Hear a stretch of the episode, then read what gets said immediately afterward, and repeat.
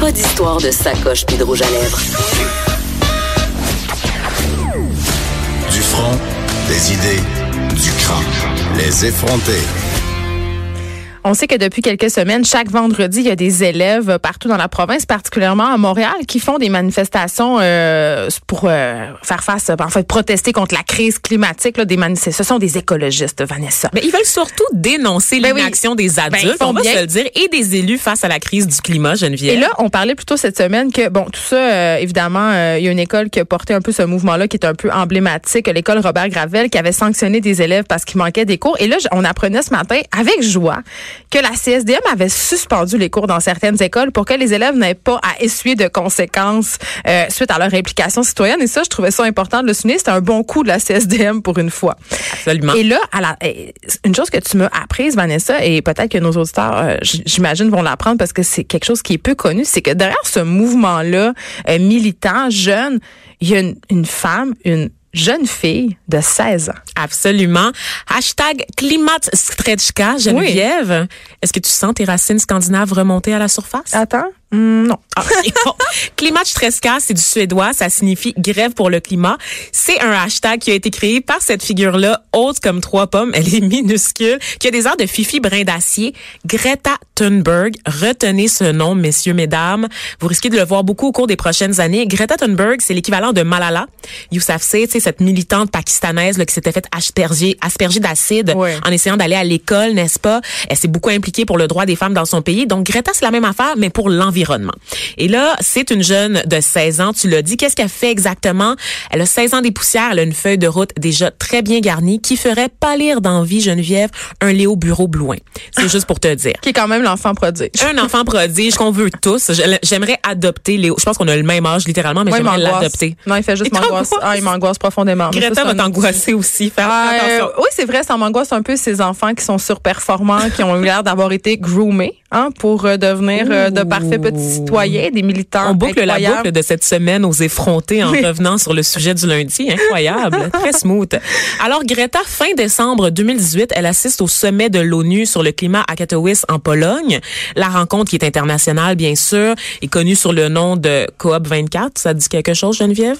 Hum, je dois dire, Il y a eu COP 21, Oui, COP oui. 22. OK, on suit la logique dans tout ça. on suit ça. OK. Elle réunit plus de 190 pays et notre chère Greta prend la parole devant tous ces leaders internationaux, experts, travailleurs de terrain et autres diplomates pour critiquer le laisser-aller de la majorité des puissances occidentales sur la question du climat.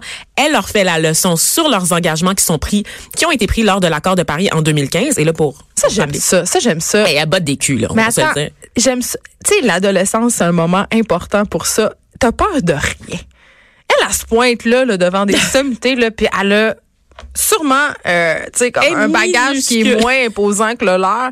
Et elle est au front, puis elle y va. Elle a un Ça, baby là, face, là, je te le dis. C'est incroyable Mais- de l'avoir allé. Il y a beaucoup de vidéos qui circulent sur les réseaux sociaux. Allez le voir. On va essayer d'en partager une sur la page Facebook Des des, effrontés, plus tard aujourd'hui, comme ça, pour aller jeter un coup d'œil. La détermination. Moi, je l'ai regardé puis je me suis dit, Geneviève, c'est un enfant qui ne sourit jamais.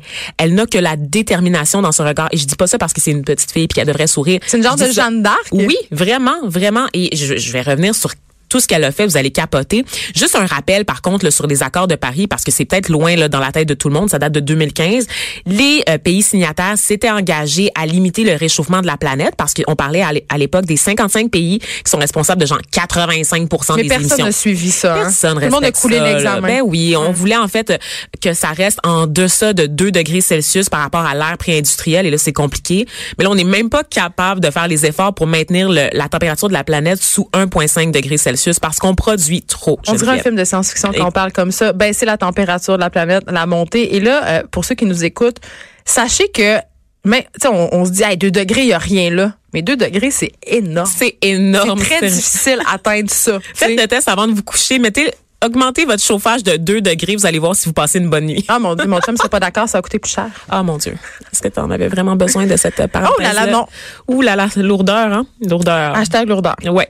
Et donc, Greta, elle a répété l'exercice, cette espèce, cette espèce d'exercice de botter les culs, cette fois à Davos, en Suisse, dans le cadre du Forum économique mondial. Il y a quelque chose vraiment, là, je te le dis, Geneviève, de formidable dans le fait de voir une petite fille qui a vraiment l'air d'un gnome, honnêtement, une face de gnome. Moi, ça Et je dis pas ça parce qu'elle est scandinave. Faire la morale à des monsieur, madame en tailleur puis en costume cravate. D'ailleurs, à Davos, elle avait vraiment critiqué les dirigeants parce qu'on se rappelle qu'il y avait eu un nombre record de jets privés. Oh oui.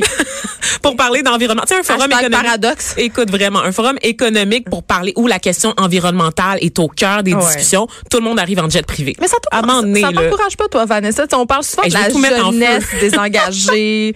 tu sais, des, tu sais, des, que- tu sais que j'ai manifesté en 2012, Geneviève. Ben, moi aussi. Mais là, je suis rendue confortable, fait que c'est pas pour moi. Moi, j'ai, euh, C'est si vous vrai. fouillez sur mon profil Facebook, vous pouvez voir une photo de moi, le poing en l'air avec un carré rouge en train de manifester. Et une casserole? Car Euh, tu oui, j'ai fait tu- les Tu es casseroles. avant tout une ménagère. J'ai fait, évidemment, j'ai fait les casseroles avec mes enfants chaque soir sur le perron de l'église à Rosemont. Et C'est c'était, très Rosemontois. sais-tu quoi? C'était galvanisant, ce moment-là. Bien sûr. le moment où on était tous ensemble puis qu'on on tendait vers un seul but.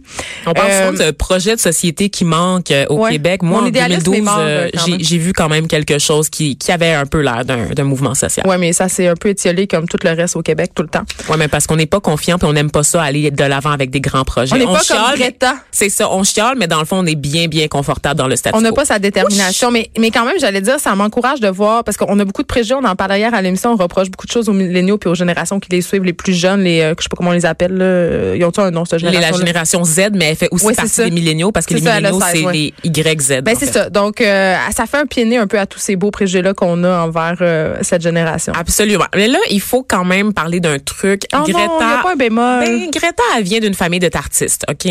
Sa Ah. mère est chanteuse d'opéra, c'est une cantatrice très en demande partout en Europe. Son père est acteur. Donc, forcément, Elle a des portes qui se sont... Oui, elle est privilégiée, ça ouvre des portes. Elle a eu accès, évidemment, à des tribunes auxquelles n'auraient pas nécessairement accès d'autres enfants. Donc, ça, c'est une parenthèse sur son privilège. On la salue quand même, on l'aime quand même, mais il faut garder en tête que si cet enfant-là a pu parler devant autant de personnes euh, à l'ONU, devant le Conseil de sécurité de l'ONU, c'est quand même parce qu'elle venait d'un milieu privilégié et c'est pas donné à tous. Mais je pense que notre Greta, elle est, elle est très consciente de son privilège parce que vous aurez compris que c'est une petite fille bien spéciale à plusieurs égards. Et d'ailleurs, à l'âge de 11 ans, Greta Thunberg reçoit un diagnostic. Elle est Asperger, Geneviève. Oui. Asperger, donc surdouée dans tout. Ben, Asperger, ça pas, gueule euh, pas surdoué, là. Non, non, je sais, mais tu sais, je disais justement qu'elle souriait pas beaucoup puis qu'elle était très, très rigide dans Est-ce sa que ça façon d'être. reprocher de pas sourire? Est-ce que je me pose cette question-là parce qu'on reproche souvent aux femmes publiques euh, qui sourient pas euh, le fait qu'elles ne sourient pas, justement parce qu'une femme euh, dans la pensée populaire, ça doit être content, hein? ça doit On- sourire? On lui a pas reproché de ne pas sourire. Par contre, on l'a reproché d'être une marionnette. Justement, d'être la marionnette de ses parents, notamment, d'être la marionnette d'adultes ou d'autres Ah, moi, ce que groupes j'appelle les petits enfants, les petits chiens savants. Oui, c'est ça. Ça, Mais- ça me gosse. Je mais les enfants. on a dit qu'un enfant de 16 ans, ben un enfant, une adolescente de Ouais. 16 ans était pas capable de penser comme ça, de défendre des idéaux comme ça, que forcément on avait trouvé une figure sympathique pour incarner un objectif militant, pour défendre un Mais c'est agenda. vrai aussi. C'est vrai aussi que c'est la porte-parole idéale. C'est vrai qu'elle porte ce mouvement-là euh, de façon complètement incroyable. Puis que si c'était un, un, un gars boutonneux de 32 ans, elle aurait visiblement pas le même, ray- il y aurait pas le même rayonnement. Absolument. Ça. Mais elle- est-ce que c'est grave? Est-ce que ça invalide son Elle n'a message? pas été mandatée par une ça, organisation pour faire ça. Ce sont ses convictions à elle. Donc, à la suite de son diagnostic, en fait, elle a fait une dépression nerveuse, notre chère Greta. Donc, euh, dans les premières années de son adolescence. Et c'est de là, en fait, qu'on présume qu'est né son engagement pour la cause environnementale pendant, parce que pendant cette période, elle commence à parler à ses parents de ses craintes sur l'environnement, de la crise climatique. Elle leur montre différents articles, des films sur le sujet. Puis au fil des années, elle finit par convaincre ses parents que l'heure est grave. Et donc, c'est sa première initiative, si je pourrais dire, militante. Elle devient végane. Elle réussit aussi à convertir toute sa famille au véganisme.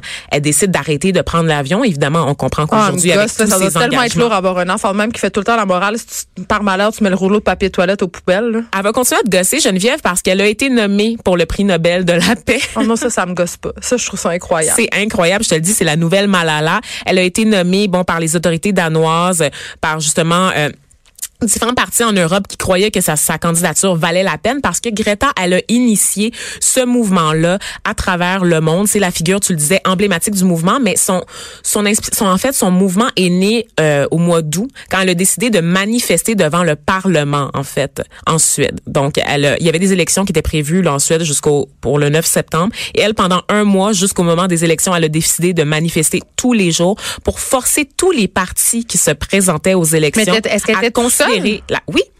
Absolument. Elle séchait les cours. C'est elle qui a parti ce mouvement-là de oui, faire l'école buissonnière. Elle était toute seule, mais évidemment, c'est un mouvement qui a gagné de l'ampleur. Mais si vous allez voir des photos de Greta Thunberg, vous allez la voir toute seule avec sa grosse pancarte devant le Parlement. Mais tu sais, on parle souvent du côté négatif des médias sociaux. Tu sais, ça, c'en Mhm. est un côté positif. Tu sais, sans ce hashtag-là, sans les médias sociaux, ce mouvement-là n'aurait pas pu devenir mondial. Tu sais, ça, ça se serait pas répandu comme ça. C'est le cas aussi pour euh, le printemps érable et le printemps arabe. Tu sais, je trouve qu'on on souligne à gros traits souvent le côté pernicieux euh, de Facebook, d'Instagram, de Snapchat et tout ça. Tu sais, mais en même temps, le pouvoir que donnent les médias sociaux aux communautés est immense. Cette démocratisation-là, la parole, c'est un cadeau, c'est incroyable. C'est juste qu'on l'utilise souvent mal, justement, ce pouvoir de parole-là qui est quand même assez nouveau. Sauf que ça permet des choses comme ça qui sont formidables. des initiatives très constructives. Je reviens au hashtag Klimatstrechka qu'elle a lancé et qu'elle oui. utilise régulièrement pour communiquer des messages inspirants sur l'environnement. Et ce hashtag-là, évidemment, maintenant est disponible en plus de 200 langues parce que c'est un mouvement qui a gagné la planète. Geneviève, euh, en ce moment, vous le savez, si vous avez suivi un peu l'actualité, il y a des grèves pour le climat chaque vendredi Ouais. depuis plusieurs Ben oui. mois. Euh, au Québec, ça a commencé environ il y a cinq semaines à l'initiative de cette école sur le plateau dont on parlait tout à l'heure. Robert Gravel. Robert Gravel, mais il y a aussi une grosse manifestation massive aujourd'hui du 15 mars qui était prévue depuis très longtemps, mais qui évidemment vient s'amarrer à tous ces, ces, ces initiatives locales qui avaient commencé. Cette manifestation, pour vous donner une idée, au Québec, à Montréal, dans différentes villes de la province, on parle de 140 000 étudiants qui vont être en grève vendredi, donc aujourd'hui, pour réclamer des actions efficaces pour lutter. Ça? commence à 13 heures à l'hôtel de ville dans le Vieux-Québec. Entre autres, dans la vieille capitale, 17 étudiants sont censés participer à la manifestation. Et là, c'est un mélange, en fait, parce qu'on sait que le mouvement initié par Greta concerne avant tout les écoles secondaires. Donc, ces gens que vous voyez manifester ont pour la plupart entre 11 ans et 17 ans. Mais la grosse manifestation d'aujourd'hui, c'est vraiment tous les paliers d'éducation, Oui, a des normalement. universités des le universités, des cégeps. Évidemment, je crois que la population est bien sûr invitée à se joindre aux manifestants. Puis là, c'est pas juste des étudiants en sciences humaines puis en arts plastiques. Non, là. Il y a non, des non, gens, non, euh, il y a des gens de la polytechnique, des gens du HEC, des gens de médecine. C'est pas juste des étudiants euh, qui fabriquent des jupes en poterie là. Non, Ah, non. absolument, absolument. Puis d'ailleurs, euh, il y a beaucoup de scientifiques, entre autres, parce Ben, que c'est les premiers au fait des conséquences absolument sur des, des réchauffements climatiques, sur nos infrastructures, sur nous aussi en tant qu'humains, sur la biodiversité. Donc, euh, c'est pas une affaire de sciences humaines, c'est une affaire de science. La science la plus élémentaire. On court, on va foncer dans un mur si on n'agit pas maintenant. Et cette génération-là, menée par Greta Thunberg, est très consciente qu'elle sera la première à vivre des de plein fouet, en fait, les conséquences de notre inaction à tous. Et moi, je trouve ça formidable. Geneviève, je crois que tu as vu passer ce matin une nouvelle, entre autres, euh, concernant la CSDM. L'ai dit tantôt. Ah oui, Oui, hein, j'ai dit en entrée. J'étais tellement concentrée. T'étais concentrée sur ce que t'allais dire. On finit le à- rappelle je te- quand même. Je te parle de l'horloge de la fin du monde. Tu sais, Oh non! Non, mais c'est vrai, ça fait plusieurs, ça fait des décennies que les scientifiques disent qu'il est minuit moins une. Là, je pense qu'il est minuit et cinq. non, mais pour vrai, c'est parce que là, ça fait littéralement dix ans qu'il est minuit moins une. Et euh, on se demande si ça va être possible de revenir en arrière. Moi, je fais partie des pessimistes qui pensent qu'il est un peu trop tard. Je fais partie de cette gang-là aussi. Ouais. Et je reprends les mots de Patrick Lagacé qui avait signé. Excellente chronique qui avait fait bou- euh, couler beaucoup de oui. qui dis- dans laquelle il disait qu'il ne parle jamais d'environnement dans ses chroniques. On le sait, militant sur cette- certaines questions. Allô Ouais. les pitbulls, allô les écoles, n'est-ce pas? Mais il ne parle jamais d'environnement parce qu'il a effectivement cette vision très pessimiste du fait qu'on est passé à côté à force d'ignorer tous les, si- les, les signaux d'alarme lancés par les scientifiques au fil des années et qu'il est déjà trop tard Ben, pour l'humanité. moi, j'en ai parlé une fois. J'étais allée en Inde, puis j'ai- quand j'ai vu ça, j'ai fait, ben, comment je mettrais mon rouleau de papier toilette à récupération, là? Ça va vraiment pas comme, euh, ça va rien changer. Donc, on va Donc voilà, mourir. merci. Et on salue Greta. Le on nouveau salue Messi. Greta qui écoute sûrement les effrontés en ce moment.